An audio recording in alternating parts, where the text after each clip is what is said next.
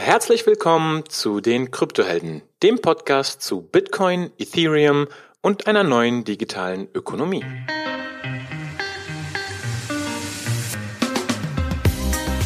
In der heutigen Episode tauschen wir uns zu dem Thema DAO mit Markus Büch aus.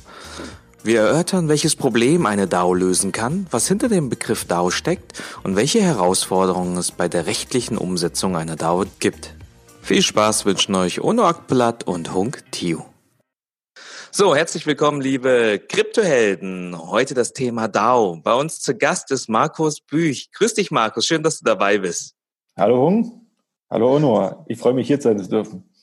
Ist heute auch was ganz Besonderes für Ono und mich, weil wir sind zum ersten Mal, machen wir eine Aufnahme zu dritt.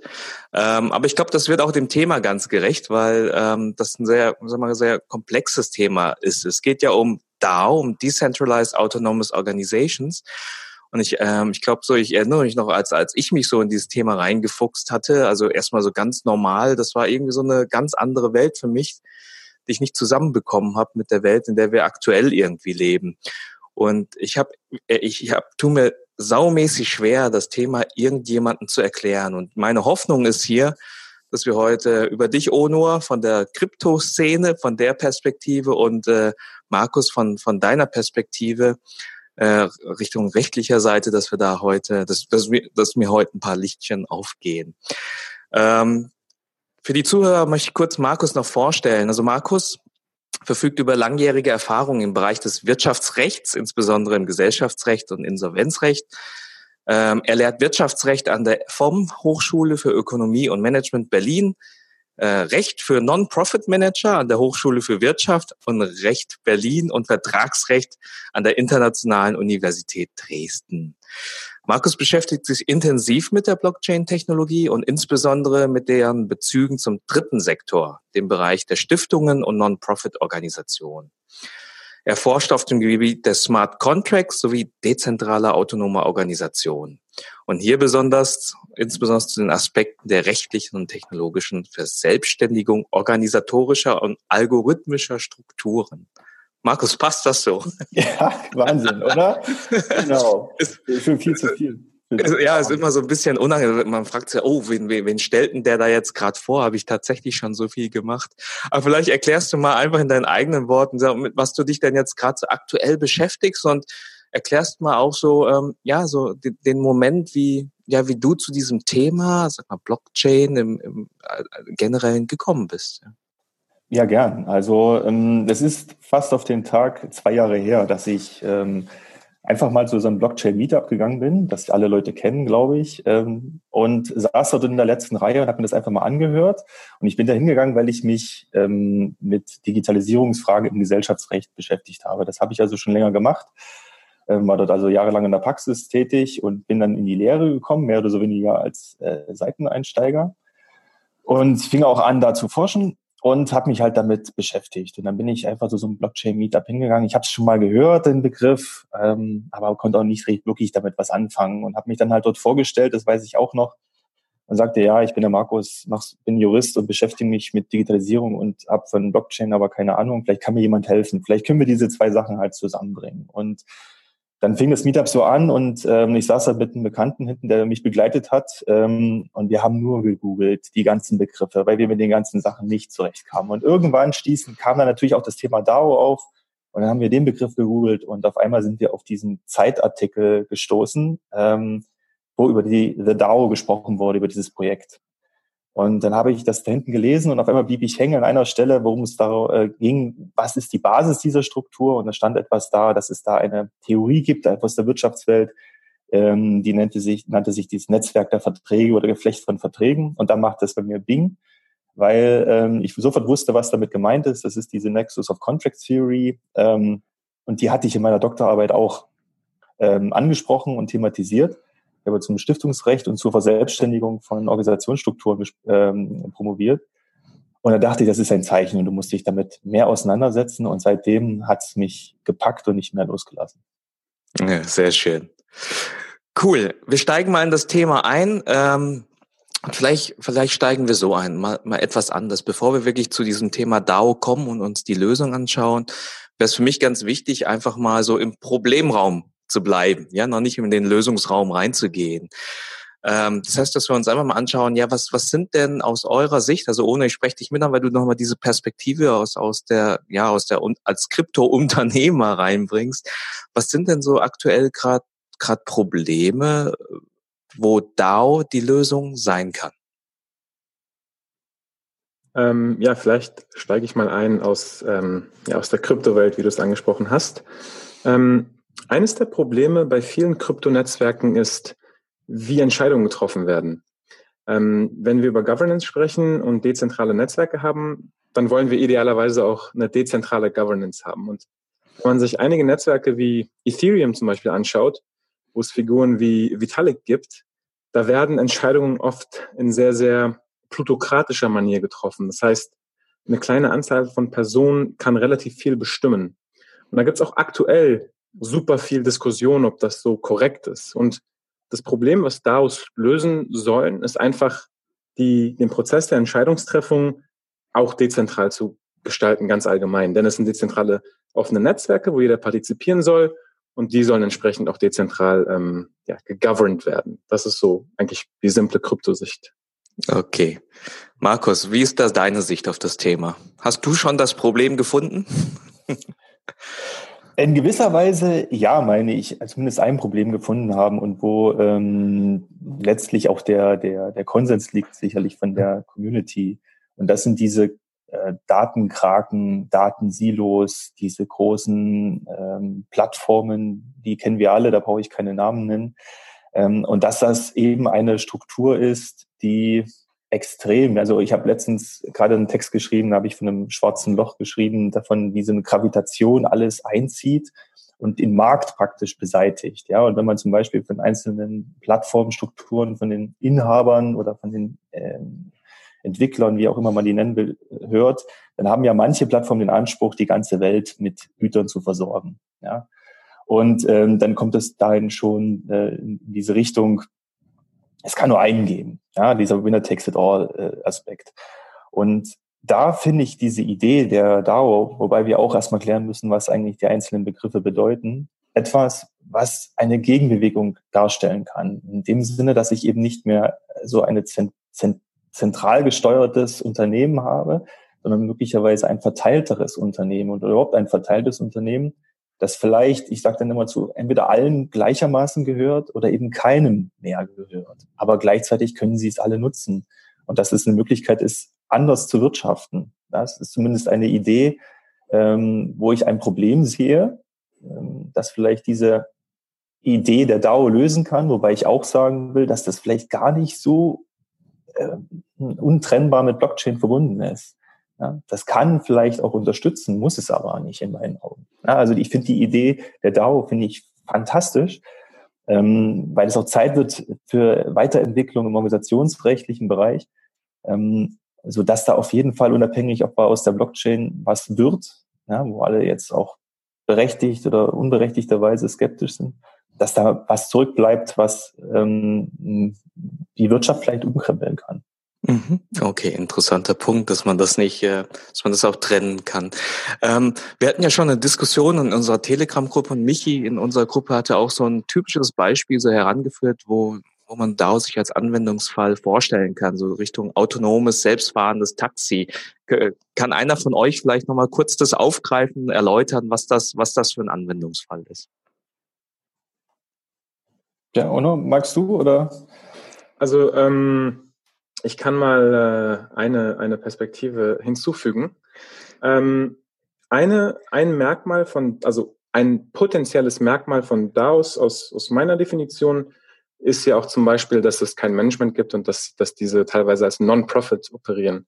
Und der Vorteil, wenn ein, eine DAO als Non-Profit operiert, ähm, dann geht es eben nicht nur um Gewinnmaximierung, sondern einfach um, ich sag mal, gesünderes Wirtschaften nachhaltig. Und in, in diesem Taxi-Beispiel, ähm, was ich mir da vorstellen kann, ist eben, dass zum einen die, nachdem die Einnahmen und Kosten miteinander verrechnet wurden, dass eben Entscheidungen über Investitionen gemeinschaftlich getroffen werden können von Shareholdern dieses Netzwerkes. Ähm, wo es eben keinen einzelnen Entscheider gibt oder kein Management gibt oder keine Profitorientierung äh, oder kein äh, Wachstum ohne Kompromisse, was bei vielen Corporates herrscht. Und ja, also konzeptionell, glaube ich, ist es ganz interessant, ähm, sich das mal so, so, so vorzustellen. Ja, okay. das, dieses Autobeispiel ist der Klassiker, glaube ich. Also habe ich auch schon oft gehört. Ja, dass mehrere Leute dann, sage ich mal, ähm, wie auch immer das dann geschieht, das ist ja das große Problem.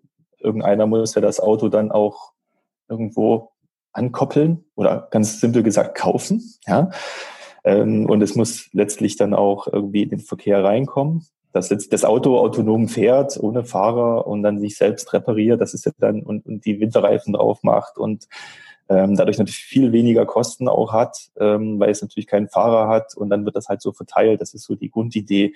Äh, wobei das weniger ähm, in meinen Augen Organisationsgrade Grad hat oder Ausgestaltungshöhe, nenne ich es jetzt mal, ähm, als bei der ursprünglichen Idee dieser dezentralen autonomischen Organisation. Weil das ist ja letztlich nur, wir uns wir, klassisches Carsharing. Wir drei holen uns einen Pkw und wir teilen uns das.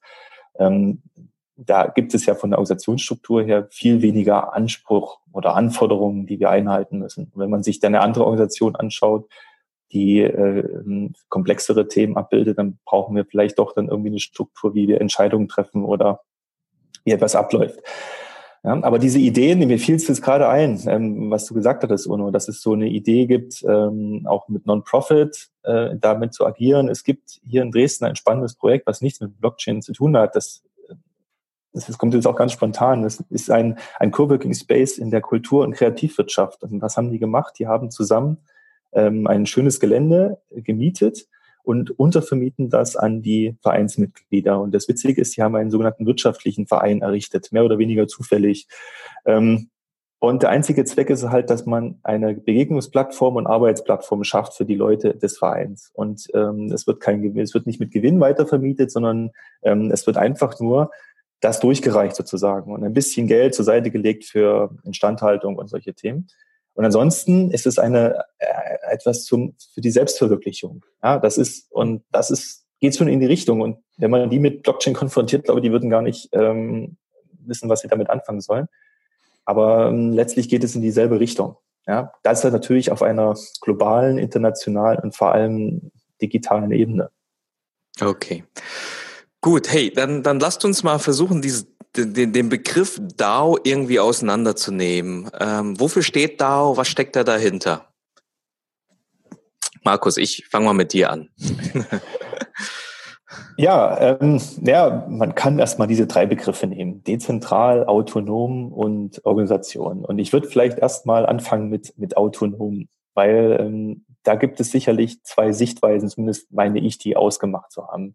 Die ursprüngliche Idee, meine ich, auch von diesem Phänomen The DAO, was alle Welt kennt, ähm, ist ja, dass letztlich dieser Organismus oder diese Struktur, das ist nur Struktur, damit es neutral ist, dass diese autonom agiert in der Form, dass sie ähm, eigenständig oder eben nicht eigenständig ähm, Entscheidungen trifft. Und zwar in der Form, dass dort keine einzelnen Personen ähm, letztlich steuernd eingreifen oder die Letztentscheider sind. Und in Autonomen noch eine Stufe weiter, dass es letztlich ein Smart Contract macht, der vordeterminiert ist und der eben nur relativ stupide ähm, irgendwelche If-then-Else-Schleifen durchgeht und checkt, okay, liegt das vor, liegt das nicht vor. Und dass aus dieser Autonomie äh, oder dass daraus eine Autonomie entsteht, ähm, die so eine gewisse Unbestechlichkeit führt oder halt eine gewisse Neutralität. Ja, das ist zumindest ein, eine Idee dieses Autonomen. Ja, dass man das anknüpft an die technische Gegebenheit, dass ich eben diesen Smart Contract Ablauf habe. So war auch, glaube ich, die Idee von The DAO. Das war ja vorprogrammiert Du hast Ether hingesendet, bekamst die DAO-Token, konntest abstimmen und dann passierte das. Dann passierte es natürlich auch das Negative. Den, den sogenannten DAO-Hack kennen auch alle, äh, die, die, die Schattenseite davon. Ähm, aber das ist vielleicht ein Erklärungsaspekt von Autonomie. Hm. Ono, deine Perspektive darauf? Ähm, das Thema Autonomie? Das ist ein guter Punkt äh, hinsichtlich der Autonomie, denn letztendlich sind es ja ähm, Akteure, die da durch eben Token dahinter stehen. Aber ich versuche es mal aus einer wieder Blockchain-Sicht so relativ pragmatisch äh, heranzugehen. Also wir haben ja diese dezentralen Netzwerke und wollen diese eben dezentralen ähm, Entscheidungen treffen und nicht zentralisiert. Das heißt, wir haben einfach dadurch, dass Code Law ist, also im Code ist einfach enkodiert, was, was, die aktuell, was das aktuelle Regelset ist oder was die aktuellen Gesetze sind, können diese eben direkt ähm, implementiert oder en, ähm, enforced werden. Das heißt, wenn wir jetzt von einer klassischen Gewalt und, äh, Gewalt, äh, Gewaltenteilung ausgehen, von äh, Legislative, Judikative und Exekutive, und davon ausgehen, dass die Entwickler quasi die Gesetze machen, ja, also die, die äh, Legislative sind, dann ist das DAO quasi so ein bisschen die Exekutive und Judikative. Es braucht keine Polizisten oder, oder Staatsanwälte oder äh, Verwaltungsbehörden, die irgendwas durchsetzen. Es wird alles quasi im Protokoll implementiert. Wobei, wie gesagt, ich gehe jetzt sehr, sehr stark von der Blockchain-Variante aus. Ähm, wir haben ja vorhin auch so ein bisschen äh, über andere Anwendungsfälle gesprochen. Aber ich glaube, das ist so ein Kernpart. Und wie es dann ganz konkret passiert ist, jeder kann ein Proposal machen, also ein etwas vorschlagen. Zum Beispiel, ich möchte die Block-Size erhöhen oder ich möchte noch ein neues Metadatenfeld hinzufügen oder wie auch immer, ein neues Gesetz. Und dann wird eben abgestimmt und jeder, der Token hat, kann abstimmen. Und das passiert in diesen Smart Contracts. Das ist jetzt sehr, sehr simplifiziert. Das Schöne daran ist, dass quasi ähm, Governance viel granularer implementiert werden kann als unsere Art von Demokratie, sage ich mal. Ja, also wenn wir von verschiedenen Governance-Formen ausgehen, das ist relativ starr. Wir haben irgendwie alle vier Jahre einmal Wahlen. Und hier können wir eben, wir sprechen von Liquid Democracy oder Quadratic Voting. Wir können einfach, dadurch, dass das im Code ist, viel, viel granularer ähm, diese Entscheidungen äh, implementieren. Äh, möchte ich selber wählen? Möchte ich meine Stimme einem Wahlmann geben? Das kann ich quasi aussuchen. Das ist quasi ein, ein Anwendungsfall.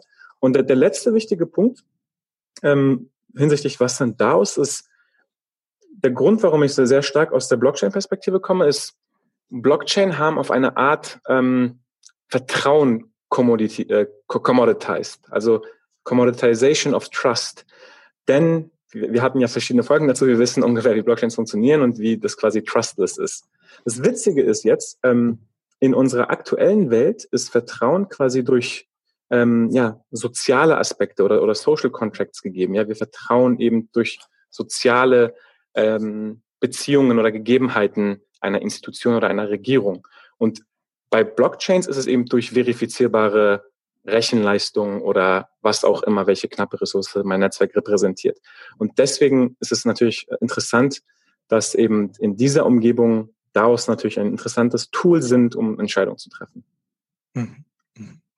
Okay, ich, ich glaube, wir, wir, wir kommen dann auch gleich nochmal in die Diskussion rein. Wir haben jetzt mit, mhm. mit autonom angefangen. Es gibt ja noch zwei andere Bestandteile in diesem Begriff, ja, dezentral und äh, Organisation. Was, was gibt's zum Thema dezentral ähm, ähm, zu erklären? Da geht's ja eigentlich um die, die Frage der Macht, oder? Möglicherweise, ja. Also auch die, die zum, zum Autonomie müssten wir vielleicht auch nochmal dann zurück. Aber vielleicht können wir erstmal bei dezentral weitermachen, weil es eben auch andere äh, Sichtweisen gibt oder zumindest die ich mir überlegt habe, wie man das autonom auch interpretieren kann. Okay, also der Begriff ähm, Dezentralisierung oder dezentral bei der DAO ähm, müsste vielleicht auch erstmal angeschaut werden, was das genau bedeutet. Und wenn man sich jetzt rein begrifflich einmal das anschaut, ist ja Dezentralisierung eigentlich eine Negativabgrenzung von Zentralisierung. Ja, das heißt, wenn man ich habe mich selbst mal mit dieser Vorsilbe des Ds beschäftigt. Ja, das heißt eigentlich, ich setze einen Zustand zurück. Ja, also in Verbindung mit einem Substantiv. Ähm, und so arbeite ich auch manchmal, dass ich so richtig tief in die Sachen einfach mal gucke, wie funktioniert das. Und das heißt aber auch, wenn ich etwas dezentralisiere, muss es vorher zentralisiert sein. Und wenn man sich da mal unsere Gesellschaft anschaut und auch die, die Wirtschaft oder Unternehmensstrukturen, dann ist zumindest meine momentane These, dass ähm, wir immer von einem dezentralisierten Status kommen. Ja, das kannst du ganz früher beobachten, wo die sozialen Sachen erst angefangen haben oder wo wir ganz früher noch äh, Tiere gejagt haben mit, mit, mit Speeren. Nach und nach haben wir festgestellt, dass wir in Organisationsstrukturen, in festeren, zentralisierten Strukturen besser agieren können. Und das ähm, bezog sich dann auch auf das unternehmerische Wirken. Und ähm, wenn man da vielleicht in die Vergangenheit, äh, Vergangenheit schaut, gibt es ja auch diese ähm, letztlich die Kaufleute, die einzeln agiert haben vor über 500 Jahren. und die nach und nach gemerkt haben, wenn ich mich mit einem anderen Kaufmann zusammentue, dann kann ich vielleicht mehr bewirken, ja, möglicherweise auch mehr Geld verdienen, aber ich kann letztlich mehr, mehr verändern, mehr, mehr gestalten. Und so nach und nach sind auch mehr dann solche unternehmerischen Zentraleinheiten entstanden, die Handelsgesellschaften, die Aktiengesellschaft, wo eben gemerkt wurde, dass ähm, je mehr Leute dort zusammen agieren, ähm, ich effektiver arbeiten kann. Und natürlich auch dadurch ähm, eine Zentralisierung von Kapital oder von anderen Unternehmenswerten und oder Gegenständen ähm, bewirkt werden kann. Und jetzt kommen wir halt dahin, dass wir im Grunde diese Zentralisierungseffekte, die seit Jahren immer stärker wurden und ähm, die auch vielleicht im 19. Jahrhundert, 20. Jahrhundert noch mehr immer eine Rolle gespielt haben mit der heutigen Form, dass halt diese ganzen Plattformen extreme Zentren sind, dass wir nun wieder dahin übergehen, das wieder zu dezentralisieren. Ja, dass wir nun sagen, ja, das ist vielleicht doch eine andere falsche Entwicklung oder vielleicht kann man das noch besser machen, indem man sie wieder auseinanderzieht und eben mehr verteilt, mehr, weniger auf einzelne ähm, Akteure verlagert. Wobei man da natürlich auch sagen muss, was kann ich denn zentralisieren oder dezentralisieren? Einmal das Kapital, das Unternehmen an sich mit seinen ganzen einzelnen Bestandteilen oder eben auch die Entscheidungen von einzelnen Leuten. Ne? Oder dass eben nicht alle entscheiden können oder nicht mehr, äh, Entschuldigung, nicht mehr einer, sondern eben alle partizipieren können. Da ist mir momentan auch so ein bisschen unklar noch, ähm, wo der Schwerpunkt bei der DAO liegt. Geht es darum, eine Partizipation oder eine Verteilung zu erreichen von materiellen Dingen oder immateriellen Dingen? Oder geht es darum, eine Mitbestimmung oder eine Entscheidungsfindung zu dezentralisieren, dass jeder mitbestimmen kann? Also ich glaube, das eine Problem, was das zu lösen versucht, ist definitiv die Dezentralisierung der Entscheidungsmacht. Wenn wir davon ausgehen, dass ähm, bei neuen Systemen oder, oder Märkten nach 30, 40, 50 Jahren es immer zu so einer Art Zentralisierung kommt, dann versuchen ja Kryptonetzwerke zwei Sachen. Zum einen versuchen sie so Sachen wie Airdrops oder wie kann ich irgendwie Tokens an meine Community geben und äh, nicht nur an Investoren oder an, an Miner, um eben ähm, zum einen quasi Kapital ähm, zu dezentralisieren, was aber stark äh, verbunden ist mit der Dezentralisierung der Macht innerhalb eines DAOs, da ja das Token quasi die, die ja das native Voting-Mittel ist sozusagen. Ich fand aber auch total interessant, was du gesagt hast, denn wenn man sich die äh, Theorie der Firma oder Unternehmung anschaut, dann ist das ja auch eine Art von Zentralisierung, die entstanden ist, um eben ähm, ja effizienter gegenüber der Marktnachfrage zu reagieren und eben vorplanen zu können, vorproduzieren zu können, ähm, gemäß Angebot und Nachfrage. Denn wie du gesagt hast, davor war das eben so, hey, ich brauche einen Sattel, kannst du mir einen herstellen? Und dann wurde das hergestellt, vielleicht von einer Person, natürlich total ineffizient. Und ähm, mit Hinblick auf äh, Profitmaximierung macht da natürlich so eine Firmenstruktur, eine zentralisierte Firmenstruktur viel, viel mehr, mehr Sinn. Der Hunger ist übrigens weg, also wir machen jetzt zu zweit weiter, aber ich glaube, das ist, das ist kein Problem. Ähm, ja, wir haben jetzt das A und das D so ein bisschen äh, angerissen.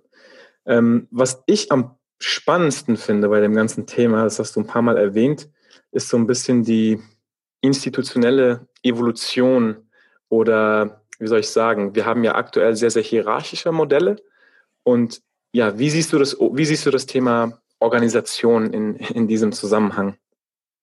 Ja, das ist, das ist ähm, auch eine, eine ganz spannende Frage. Wenn man sich so Papers anschaut, so DAOs ist ja schon ein oder andere auch was gekommen, auch aus dem juristischen Bereich, dann wird natürlich meist auf das D geschaut und auf das A, aber mit dem O selber noch nicht. Und ich gebe auch offen zu, dass ich obwohl ich Gesellschaftsrechtler bin, momentan nenne ich mich immer eher Organisationsrechtler, um halt dann neutraler zu sein, muss man eigentlich auch mal fragen, was ist denn eigentlich oder was ist eine Organisation? Und welchen, welchen Status hat die oder wann liegt denn eine Struktur vor, die den Namen Organisation verdient?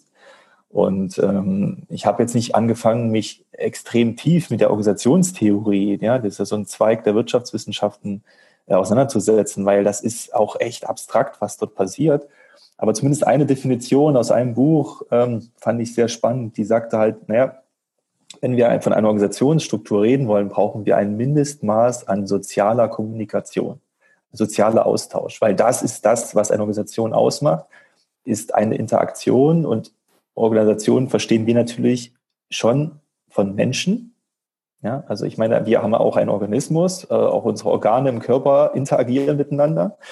Ähm, Aber letztlich ist Organisation das, dass es eine Interaktion mit Menschen ist. Und ähm, wenn man mal da dahin schaut und dann überlegt, ähm, das haben wir vorhin thematisiert, dass ähm, ich natürlich eine Struktur habe, eine DAO, die mit aus verschiedenen einzelnen Personen besteht, ähm, kann man sich erstmal schon die Frage stellen, haben die denn untereinander überhaupt eine soziale Verbindung? Und nehmen wir es mal am Beispiel von The DAO, obwohl ich das immer nicht gut finde, wenn man das als, als ähm, Beispiel heranzieht. Es gibt halt nicht so viele ähm, andere Dinge, die ähm, da herangezogen werden können, klar.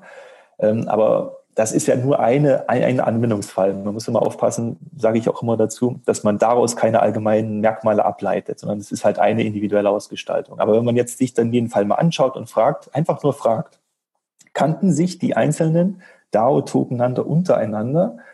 Erstens und zweitens, hatten die ähm, über das, über diese, diese, dieses Token senden und, also Ether senden und Token bekommen, darüber hinausgehend irgendeine soziale Verbindung, eine Struktur, die, die es dann möglicherweise auch verdient, davon von der Organisation zu reden. Ja, und ähm, das kann man zum Beispiel überlegen. Und deswegen kann man, ist auch die rechtliche Einfassung dieser, dieser äh, Struktur so schwierig, weil ähm, die eben nicht darauf ausgelegt war, dass die Beteiligten sich untereinander kennen und sagen und sich einmal treffen, wie das halt so stattfindet bei klassischen Organisationsformen, sagen, wir haben ein Ziel und nur gemeinsam können wir dieses Ziel erreichen. Und wir arbeiten jetzt alle daran, unterstützen uns gegenseitig und unterstützen diese Organisation. Sondern im Grunde war es ja so, hey, also jetzt sehr salopp gesagt, ich möchte da mitmachen, ich schicke paar Ether hin, bekomme dann meine DAO-Token und dann schaue ich mal, was passiert. Aber wer mein Nachbar war links und rechts, wer hinter mir stand, vor mir stand, wusste ja im Grunde keiner. Das ist natürlich der Anonymität geschuldet, ja, oder der Pseudonymität, sei es drum. Aber das ist so ein Kriterium, was Organisationen halt ausmacht. Ja, die haben letztlich keinen Selbstzweck. Das ist keine neutrale, nackte Struktur, sondern das ist natürlich auch eine soziale Struktur. Und ähm, die kann man ja mal so, wenn man das als Maßstab mal nimmt, mal überstülpen über die verschiedenen Netzwerke, die wir so haben. Und dann auch mal schauen, ob Bitcoin, was ja hin und wieder als die erste DAO bezeichnet wird, ob das auch eine Organisation ist. Die, das bezweifle ich. Zumal auch ich immer nicht der, der Freund bin, zu sagen, dass das Bitcoin eigentlich die erste DAO ist. Er passt vielleicht strukturell, dieser Vergleich. Aber im Grunde, zumindest meine Recherche ist, dass gerade diese DAO, die Vorstufe, die DEC, also diese Decentralized Autonomous Company, ähm, eine Reaktion war auf das Bitcoin-Netzwerk. Ja, ich weiß nicht genau, äh, wer das jetzt als erster thematisiert hat oder aufgebracht hat, das soll wohl der Daniel Larimer gewesen sein. Zumindest gibt es da ein paar Blogposts dazu, der aber eben sagte, ja, wir müssen diese Zentralisierungseffekte, die auch bei Bitcoin schon stattfinden, äh, verändern, weil es kann nicht nur sein, dass die Miner profitieren, sondern es müssen alle profitieren, so wie du vorhin gesagt hast, und nur. Und deswegen brauchen wir eine andere Struktur. Ja, und kam dieses BitShares-Ding auf, was dann, glaube ich, äh, wirklich jetzt versandet ist irgendwie. Und ähm, vor dem Hintergrund ist also praktisch diese DAO letztlich eine, ein, eine Gegenbewegung, nicht nur zu den Plattformen, sondern auch zu diesen, wie du es auch vorhin sagtest, von, ähm, von diesen Strukturen, kapitalistischen Strukturen oder plutokratischen Strukturen im Ethereum-Netzwerk könnte man es genauso nehmen. Ja? Das ist ähm, so meine Idee. Da bin ich noch nicht richtig weiter. So richtigen Kniff habe ich da auch noch nicht gefunden, aber ja. man soll es halt mal diskutieren. Also Daniel Larimer ist inzwischen bei EOS gelandet. Äh, von daher oh. mal, mal, mal schauen, äh, wie, wie das weitergeht. Aber also da war jetzt sehr, sehr viel. Vielleicht versuchen wir es mal so ein bisschen zu unpacken. Also zum einen, ich finde halt Anonymität oder Synonymität ist halt ein Feature, also es ist eher was, was, was Positives. Und ich glaube, gemeinsames Ziel verfolgen ist mega wichtig und vor allem Kollaboration ähm, Themen, also themenbasierte Kollaboration, wenn es um die Evaluierung von Proposals geht oder um die Weiterentwicklung des Netzwerks, ist halt verdammt wichtig. Die Frage ist jetzt, ist so ein bisschen eine philosophische Frage, ist inwiefern das ähm, einer weiterführenden äh, sozialen Beziehung bedarf. Ne? Also muss ich quasi wie jetzt bei einer klassischen Firma mit diesen Leuten zum Mittagessen gehen, vielleicht abends ein Bier trinken, die kennen, mit denen zusammenarbeiten, verbal direkt kommunizieren, auf synchron und nicht asynchron übers Internet. Ähm, oder, oder brauchen wir das halt vielleicht nicht, bevor wir nochmal auf das Thema Bitcoin DAO ähm, äh, gleich eingehen. Aber also warum, beziehungsweise ist dann Organisation der richtige Begriff, wenn Organisation quasi diese Sachen impliziert? Genau, das ist der Ansatz. Und vielleicht jetzt mal, um ein bisschen auch den rechtlichen Aspekt einfließen zu lassen. Ähm, warum das wertvoll ist, wenn ich von Organisationen spreche und warum das wertvoll ist, wenn ich sage, wir haben eine soziale Ebene, zeigt sich insbesondere halt bei den rechtlichen Strukturen in der Form, dass ähm, Gesellschaft oder Mitglieder einer Organisation oder einer Kapitalgesellschaft eben auch, ähm, je stärker das soziale Geflecht ist, die haben eben auch Treuepflichten untereinander. Und diese Treuepflichten ähm, bestimmen auch das Verhalten. Und die, die, die bekannteste Treuepflicht, die du hast in einer Organisationsform, gerade im unternehmerischen Bereich, ist zum Beispiel das Wettbewerbsverbot. Ja, dass du halt sagst, okay, ich mach, wir machen, wir zwei oder wir drei machen jetzt etwas. Und dann verbietet mir diese Treuepflicht halt, dass ich am nächsten Tag hingehe und sage, okay, ich mache mit dem Hunger und dem Unor jetzt etwas. Ähm, jetzt mache ich das aber mit Max und Moritz auch. Und ich mache genau dasselbe Konzept. Ja, und da sagt halt das Recht, und das ist insofern ungeschriebenes Recht, dass diese soziale Ebene ähm, mir das verbietet, weil ich eine Treuepflicht euch gegenüber habe. Und nur wenn ihr sagt, okay, ihr seid damit einverstanden, dann wird diese Treuepflicht gelöst, aber sie besteht erstmal. Und das finde ich hat einen gewissen Charme und auch einen gewissen Mehrwert. Darum bin ich so ein Freund von Organisationsstatus. Und ähm, vor dem Hintergrund wäre es natürlich gut, wenn ich sage, okay, ich habe eben nicht diese soziale Ebene, dann habe ich keine Treuepflichten, aber dann kann ich es vielleicht auch nicht Organisation nennen. Da muss ich es irgendwie anders nennen. Ich glaube, es ist ein bisschen softer. Also es ist keine rechtliche Pflicht. Es ist eher, also in, im, im DAO-Kontext wäre das eher so ein Code of Conduct, wo eben ähm, definiert wird, wie miteinander umgegangen werden soll, welche Prinzipien, ähm, äh, ja, welche Prinzipien eben gelten, wie kommuniziert werden soll und so weiter und so fort. Ähm, aber es gibt eben keine rechtlich bindende Treuepflicht, wie du es wie du es gerade beschrieben hast.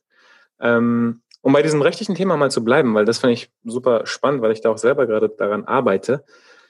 Wie ist denn aus deiner Sicht eine DAO Stand heute in irgendeiner Jurisdiktion der Welt äh, realisierbar? Also wie, wie würdest du da herangehen, wenn jetzt ein, ein Netzwerk oder ein, ein Projekt ähm, eine DAO realisieren möchte und als DAO operieren möchte? Das ist eine echt große Herausforderung momentan. Ich sitze ja in ein, zwei, drei Projekten dazu, wo wir halt diese Themen bearbeiten. Und da muss man ganz klar sagen, dass es ähm, da keine Blaupause gibt, dass es da auch kein Muster gibt, ähm, dass man letztlich nur baukastenartig etwas zusammenbaut, wobei man immer sich überlegen muss, wo setze ich den, den, den Schwerpunkt? Wo, wie interpretiere ich Dezentralisierung? Wie interpretiere ich diese Autonomie? Und wie interpretiere ich den Organisationsstatus? Und je nachdem kann man da etwas äh, strukturieren. Und ein, das Hauptproblem ist natürlich, durch diese Transnationalität des Systems ähm, ist diese Dauer hervorragend geeignet, über die Grenzen hinweg sich zu entfalten. Und das ist auch unheimlich toll. Ich finde, dass es diese Möglichkeit gibt. Das Problem ist bloß, dass wir jedes Land seine eigene Jurisdiktion hat und jedes Recht endet an der Grenze. Und darum sind auch diese ganzen Bewegungen übrigens, sei es von Liechtenstein oder Gibraltar und Malta, wenn sie ihre Krypto-Laws da ausrollen, da darf man nicht vergessen, so wie ich dieses Land verlasse, gilt das Recht nicht mehr. Und ich bin in einer anderen Jurisdiktion. Und äh, wir müssten also in der Tat erst einmal einen Konsens finden unter den Ländern oder wie erstmal in Europa. Wir haben eine gute Basis, muss ich ehrlich sagen. Die ist äh, vielleicht sogar von der rechtlichen Struktur her besser als in Amerika, die ja äh, auch eine vereinte Nation ist ähm, weil ich eben so eine Vereinheitlichung des Rechts habe. Und ähm, das ist ein Hauptproblem. Aber man kann ja erstmal klein anfangen und so ist auch immer mein Rat, dass man sich national erstmal die Sache anschaut. Und da muss man halt schauen, wo man den Schwerpunkt legt. Und eine Idee, die ich halt so verfolge, ist zumindest, ähm, wenn man eine Plattform schaffen will, und ich nenne das immer eigentümerlose Plattform, dann muss ich irgendwann ähm, mir überlegen, was ist denn eigentlich der konkrete Wert oder was ist mein Hauptbestandteil? Und das sind meist Infrastrukturen. Und ähm, da habe ich jetzt so die Idee entwickelt, dass man diese Infrastrukturen rechtlich teilen muss. Ähm, und zwar einmal in das Eigentum an sich dieser Strukturen und einmal an die Nutzungs- oder die Nutzungsrechte dieser Struktur. Und ähm, dann brauchst du zwei Organisationsformen. Also jetzt wird es echt Deep Dive. Und ähm, da ist die Foundation oder die Stiftung eine davon, die ja in der Kryptoszene auch so einen, äh, einen, gewissen Stellenwert hat. Aber muss man vorsichtig sein, das darf man nicht überinterpretieren, was eine Foundation oder eine Stiftung ist. Und du brauchst eine demokratisch strukturierte Unternehmensform und das ist die Genossenschaft, haben wir auch schon manche gehört. Und jetzt ist praktisch meine Idee, die ich mir da so im Stimmenkämmerlein mal überlegt habe. Wir packen das Eigentum in die Stiftung. Stiftung hat den Vorteil, die friert ein. Ja, die ist danach unveränderlich. Ich kann nicht mehr ran an die Assets. Die werden, ähm, bleiben dort ewig dem Stiftungszweck verpflichtet. Das ist die Grundidee der Stiftung, dieser schon älteres Konzept. Und dann übertrage ich aber die Nutzungsrechte an diesem Eigentum. Die bleiben also nicht bei der Stiftung, sondern die gibt die weiter an, die, an eine Genossenschaft zum Beispiel. Und die Genossenschaft hat den Vorteil, dass dort eben keine plutokratischen Strukturen sind, sondern demokratische. Ganz simpel runtergebrochen. Jedes Genossenschaftsmitglied, ja, also der Name ist freilich nicht, freilich nicht so fancy, muss man so sagen, ähm, hat immer eine Stimme, egal wie viel Input äh, sie in diese Gesellschaftsform gibt oder in diese Struktur. Und dann hätte man zumindest, wenn man das beides miteinander kombiniert, so eine Art DAO-Struktur in der Form, dass ich sage, okay, wir können alle eine Infrastruktur nutzen, alle für unseren persönlichen Benefit. Ja? Sei es, dass es ein Netzwerk ist oder sei es auch dieses Auto meinetwegen. Ja? Ähm, aber es gehört uns nicht. Und wir können niemals über diese Struktur verfügen und schon gar nicht kann ein Einzelner darüber verfügen. Gleichwohl können wir alle demokratisch abstimmen, ob wir unser Auto, bleiben wir beim Autobeispiel, jetzt rot machen, rosa oder blau. Oder dass wir sagen, wir brauchen bessere Reifen. Dann stimmen wir halt ab. Aber keiner kann hingehen und sagen, pass auf, wir verkaufen jetzt das Auto, wir kaufen jetzt ein Boot oder ein anderes Fortbewegungsmittel. Das was ist mich, die Grundidee. Was ich mich im Blockchain-Kontext dann nochmal frage, ist, was ist denn in diesem Fall das Eigentum oder, oder die Intellectual Property, von der wir sprechen? Denn ähm, das Netzwerk ist Open Source, der Code ist Open Source. Theoretisch sind alle Business-Beziehungen, äh, Trademarks, alles, was es gibt, Open Source. Und ähm, jeder könnte ja theoretisch diesen Code äh, deployen und sein eigenes Netzwerk starten. Also was, was ist denn überhaupt Eig Eigentum in dem Kontext? Das ist natürlich ein Problem. Ähm, wenn du mit Open, Open Source her sprichst, dann sprichst du natürlich primär die, die Community an. Ähm, ich habe aber auch Gespräche geführt mit, mit Unternehmen. Ja, jetzt kommen wir so ein bisschen in die Richtung vielleicht. Und ähm, da ist ganz klar die, die Tendenz wahrzunehmen, dass die halt auch sagen, wir möchten gern mehr kooperieren und miteinander arbeiten. Und äh, wir möchten gern auch diese Plattform haben. Und wir möchten aber, was wir nicht möchten, ist dieses klassische California-Modell der Plattform. Das heißt, einer steuert das.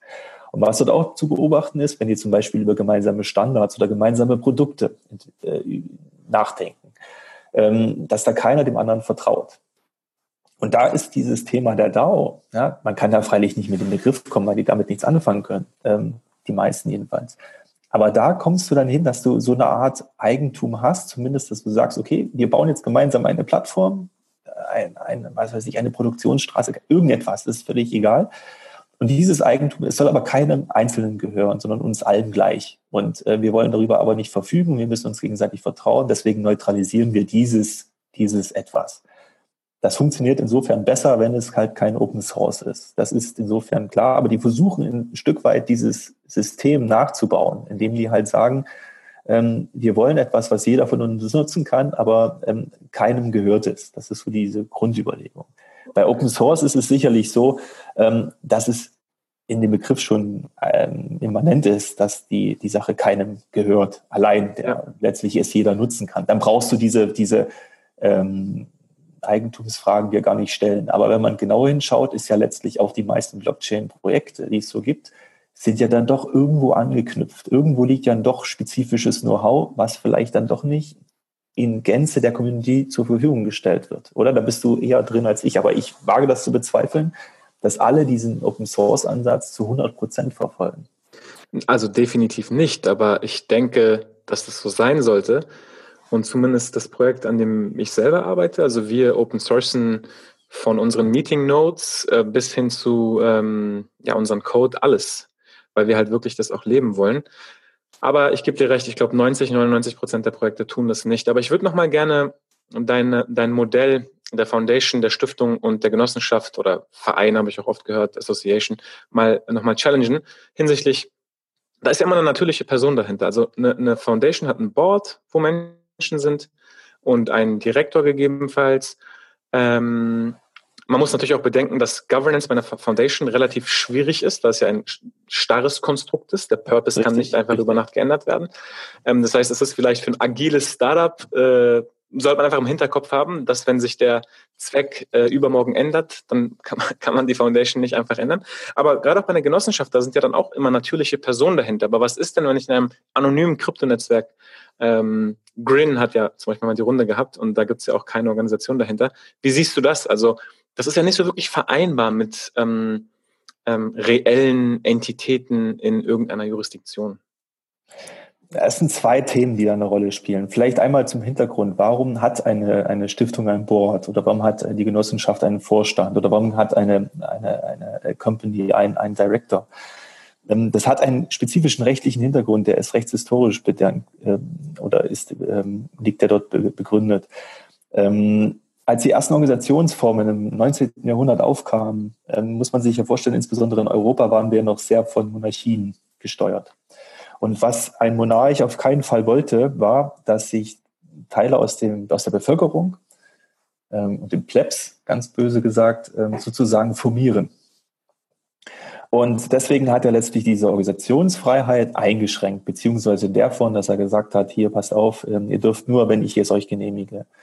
Und so kamen dann die ersten Strukturen, insbesondere um Gewerkschaften zu verhindern, gerade im 19. Jahrhundert. Ähm, und dann kam so mehr und mehr die Überlegung auf, okay, ähm, dann gründen wir halt, ähm, also gibt es den Herrn Gierke, der da sehr gekämpft hat im, im 19. Jahrhundert dafür, dass es eben diese unabhängigen Strukturen gibt, unabhängige, unabhängige Organisationen. Und dann haben die überlegt, wie kriegen wir denn eine Organisation hin, die unabhängig ist? Und das ist übrigens auch das Element, wo ich die Autonomie sehe, dass eben der Bestand der Organisation nicht mehr von den Beteiligten abhängt sondern dass sie losgelöst davon ist. So interpretiere ich auch das, das A in, in DAO und nicht eben, dass es autonom gesteuert wird von einem Smart Contract runtergebrochen. Ähm, und rechtlich ist es jetzt so, dass ich durch, diesen, durch diese Führungsperson, durch dieses Board ähm, es schaffe, dass die Organisation nicht mehr abhängig ist von seinen Gründern und Mitgliedern. Weil die Überlegung ist ganz simpel. Wenn du zehn Leute hast und diese zehn Leute ähm, gründen jetzt einen Verein, ganz simpel, und immer einer dieser Leute müsste, oder nur diese zehn Leute wären die Organisation und nur solange diese existieren, existiert die Organisation. Dann würde das insofern relativ nach, wär, ähm, hätte Nachteile, weil die nicht ab, unabhängig ist, die Organisation. Wenn du jetzt aber rechtlich es so baust, dass du sagst, pass auf, wir machen das jetzt so, dass ähm, ihr könnt einen von euch von den, euch zehn benennen, der, ähm, der steht als Repräsentant für die Organisation da, an dem knüpfen wir den Bestand der Organisation. Oder aber ihr nehmt irgendeinen Dritten, der nicht von eurem Kreis ist, sondern einen externen. Und wenn der, solange der an der Organisation vorne steht, existiert die Organisation. Aber sie ist nicht mehr von euch abhängig. Und das ist eigentlich die Idee dahinter. Das heißt, diese, diese, warum es Geschäftsführer und Vorstände gibt, äh, hängt damit zusammen, weil nur durch dieses rechtliche Institut, nennen wir das, ich eine Organisation trennen kann von den Mitgliedern und insofern autonom machen kann, weil eben nicht mehr die Gründer notwendig sind und ich auch nicht mehr die Mitglieder äh, brauche, ähm, ohne dass die Organisation in sich zusammenfällt. Also hat es in meinen Augen sehr, sehr viele positive Aspekte. Und das Recht, muss man auch sagen, braucht diese eine Person nicht, um primäre Entscheidungen zu treffen, sondern die meisten Organisationsstrukturen sind alle so aufgebaut, dass ähm, dieses, diese Führungsperson, Leitungsorgan genannt, eigentlich nur den Willen der, der, der Mitglieder vollzieht. Das hat insofern keine relativ wenig eigene, eigenständige Entscheidungsmacht. Bei Aktiengesellschaften und Genossenschaften ist wieder ein bisschen diffiziler, aber dann will ich jetzt nicht ins Detail gehen, aber das ist jedenfalls die Grundidee dessen.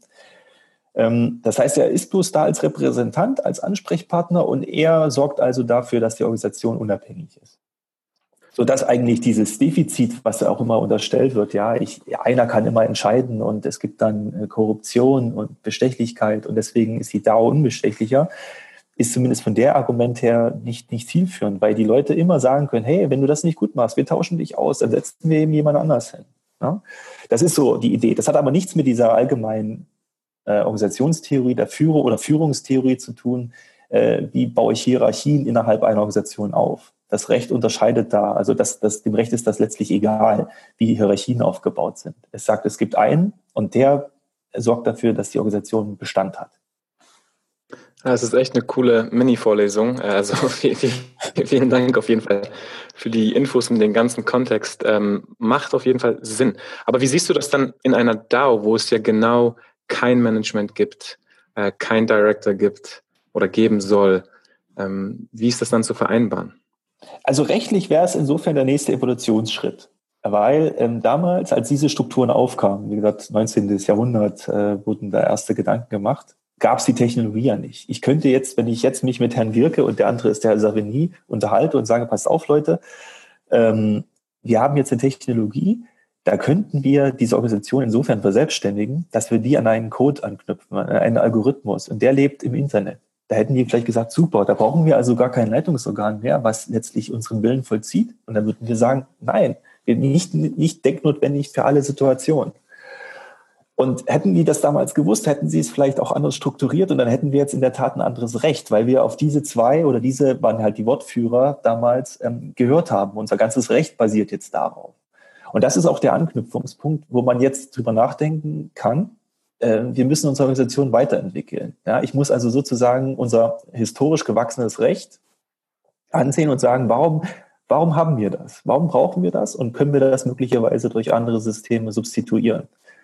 Und, das ist natürlich ein Ansatz, ähm, das zu tun. Das klingt natürlich in der Theorie freilich sehr schön, ist aber in der Praxis das dickste Brett, das man machen muss, weil man letztlich oder bohren muss, ähm, weil man jetzt daran muss an die Grundfesten unseres Gesellschaftsrechts und sagen, okay, wir müssen jetzt Organisationen finden, die eben keinen Geschäftsführer als solches haben, sondern durch ein strukturiertes Infra- oder ein Netzwerk gesteuert werden und äh, es letztlich den gleichen Effekt hat. Ja, und ähm, das ist ein, einerseits Herausforderung, das zu tun. Das geht nicht ohne weiteres und solange das auch noch nicht geklärt ist, wird sich keine DAO in der Idealform abbilden lassen. Ähm, aber in meinen Augen kann man da weiterdenken und es ist möglich, da Schritte in diese Richtung zu tun, dass ich eben nicht mehr diese zentralen Personen bei einer Organisationsleitung habe. Ja, super, super spannend.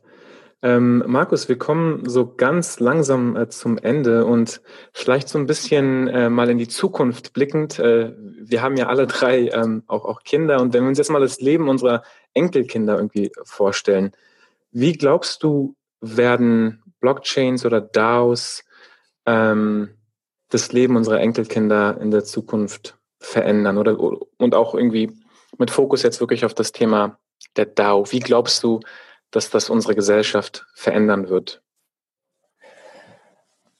Also wie, wie, wie ich mir das vorstellen könnte, wäre zum Beispiel, dass mein Sohn, ähm, wenn er spezif je nach spezifischem Interesse ähm, durch verschiedene Organisationsformen vielleicht wandelt, ähm, in die er leicht eintreten kann, die aber auch ähm, soziale Bindungen aufweisen und ähm, er nicht mehr diesen großen Formalismus hat. Ähm, dass er vielleicht, dass man vielleicht Mitglied ist verschiedener Strukturen, dass er sagt, er möchte sich in seinem Stadtteil engagieren und kann das halt tun, weil es dort eine Struktur gibt.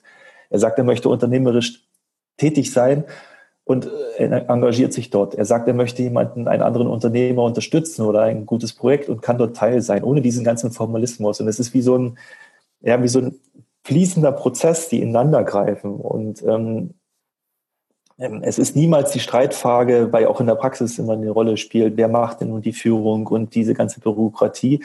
Das könnte ich mir so vorstellen, dass das ähm, vielleicht so ein Fernziel ist, dass es viel flexibler ist für ihn, auch international zu agieren oder ähm, so Gemeinschaften zu bilden unter den Leuten, wo wir vielleicht auch so ein bisschen mehr wieder auf dieses soziale Kriterium kommen. Weil ein Stück weit ist halt die, auch die Kryptoszene natürlich ähm, Eigeninteressen getrieben. Nicht nur, die hat einen spezifischen Idealismus, aber es gibt natürlich auch den Hardcore-Krypto-Investor, dem das vielleicht alles überhaupt nicht interessiert. Ähm, und da sehe ich so die Zukunft in der Tat von dieser DAO, dass wir mehr zu, zu Idealismus zurückkommen, dass wir mehr Dinge hinterfragen, dass wir Ressourcen schonen, mehr teilen, Dinge, mehr Partizipation ermöglichen. Ich kann das jetzt bloß so abstrakt beschreiben. Ja, das ist, ob du nur Musik machen willst oder du willst, ähm, kann dir fehlen jetzt die Beispiele. Ja, du willst dich fortbilden, du willst Freunde unterstützen, du möchtest äh, Geld verdienen mit spezifischen Sachen äh, weltweit dass du dann halt einfach so eintauchen kannst in die, in die, in die, in eine Organisation, und auch wieder austauchen, auftauchen kannst daraus und sagst, nee, ich mache jetzt woanders weiter, dass es so Flexibilität gibt ja, und so viel mehr Räume, Gestaltungsräume für diese Person. Das ja. ist, finde ich, so ein, so ein spannender Aspekt dabei. Also stößt auf extrem viel Resonanz bei mir, denn ich kann ja mal nur ganz kurz ähm, meine Erfahrung beschreiben hinsichtlich Unternehmertum in Deutschland. Ne? Also ähm, es fängt eben damit an, dass man ja ein Unternehmen gründen muss. Wenn wir jetzt mal von der Backbone der deutschen Gesellschaft, der GmbH ausgehen, braucht man erstmal 25.000 Euro. Da braucht man, muss man zum Notar gehen, ähm, muss man eine Eröffnungsbilanz machen. Also es sind sehr, sehr viele Schritte. Und viel schlimmer ist aber noch, wenn man sich jetzt irgendwie entscheidet, das nicht mehr zu tun und diese Firma äh, liquidieren möchte, dann hat man Liquidationsjahr, dann hat man Liquidator. Ich bin durch alles gegangen und ich habe mir einfach nur gedacht, so, okay, klar verstehe ich das, es gibt Gläubiger und so weiter, aber es ist mega kompliziert. Ne? Okay, es gibt vielleicht noch die UG als äh, kleinen Zwischenschritt, dann braucht man keine 25.000 Euro. Aber trotzdem, wir werden in eine Welt geboren, wo wenn ich einfach nur etwas verkaufen möchte, dann muss ich durch diesen ganzen Aufwand gehen. Ne?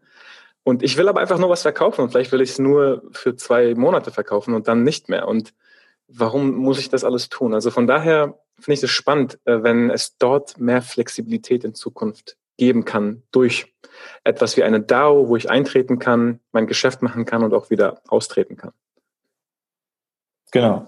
Ja. Solange das soziale Element noch mit betont wird, zumindest bei einigen. Es muss nicht immer da sein, aber es sollte vielleicht da sein das wäre für, für mich wichtig, dass das auch ähm, wirklich Organisations, den Begriff verdient, Organisation zu sein. Also eine restsoziale Struktur. Ja, das ist für mich auch wirklich tatsächlich so ein kleiner neuer Aspekt gewesen, den ich heute mitnehme und äh, über den ich nochmal so ein bisschen mehr nachdenken werde, wie dieser soziale Aspekt, der ja bei zwischenmenschlicher Interaktion in unserer synchronen physischen Welt existiert, wie das quasi in der Blockchain dann funktioniert. Ähm, genau, vielleicht sollte man es auch so bezeichnen. Also sozial wirklich in, in dem Sinne äh, zwischenmenschliche Interaktion. Also nicht sozial im Sinne von Non-Profit oder äh, diese ganzen Sozialthemen. Ja, ja. Also genau, dieses Zwischenmenschliche, das ist eigentlich die bessere Bezeichnung, würde ich es nennen. Markus, ich danke dir viel, vielmals für deine Zeit heute und für dein ganzes Wissen, ähm, was du äh, mit uns heute geteilt hast. Ganz zum Schluss vielleicht noch, wie können Leute mit dir Kontakt aufnehmen? Irgendwelche Veranstaltungen, wo du demnächst wieder unterwegs bist? Ja, also ähm, mich kann man im Internet relativ einfach finden. Ich ähm, veröffentliche auch hier und da was zu dem Thema, spreche eher weniger ähm, auf, auf Konferenzen, weil ich ähm, eher in meinem Kämmerlein sitze. Aber jetzt habe ich beschlossen und darum bin ich auch dankbar, dass man mit euch reden konnte, ähm, so ein bisschen meine Ideen rauszutragen, weil ich auch gemerkt habe, ich muss mit den Leuten sprechen, weil ich selber komme an gewisse Dinge jetzt ran, wo ich nicht mehr weiterkomme. Und da brauche ich auch Input und Austausch und vielleicht kriegen wir die Sache da auch dann eher in die Realität umgesetzt. Also mein Name äh, googeln, ich glaube, da findet man mich. Und ansonsten bei der FOM Berlin kann man sich auch melden. Die leiten auch gerne weiter und geben meine Handynummer. Dann kann man mit mir auch in Kontakt treten. Also freue ich mich. Auch bei Twitter findet man mich und LinkedIn bei den ganzen sozialen ähm, Plattformen, die es so gibt. Diese Super. Monopole. die zentralisierten sozialen Plattformen, von denen wir weg wollen. Genau. Vielleicht nur, es ist echt witzig, aber das, darüber machen wir eine andere Folge, wie wir diese Web 2-Plattform nutzen müssen, um Web 3 noch zu bauen. Aber das, ist, das ist ein Thema für sich.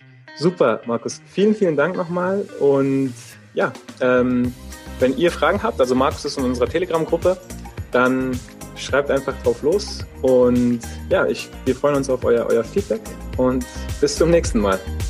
Tschüss. Ciao.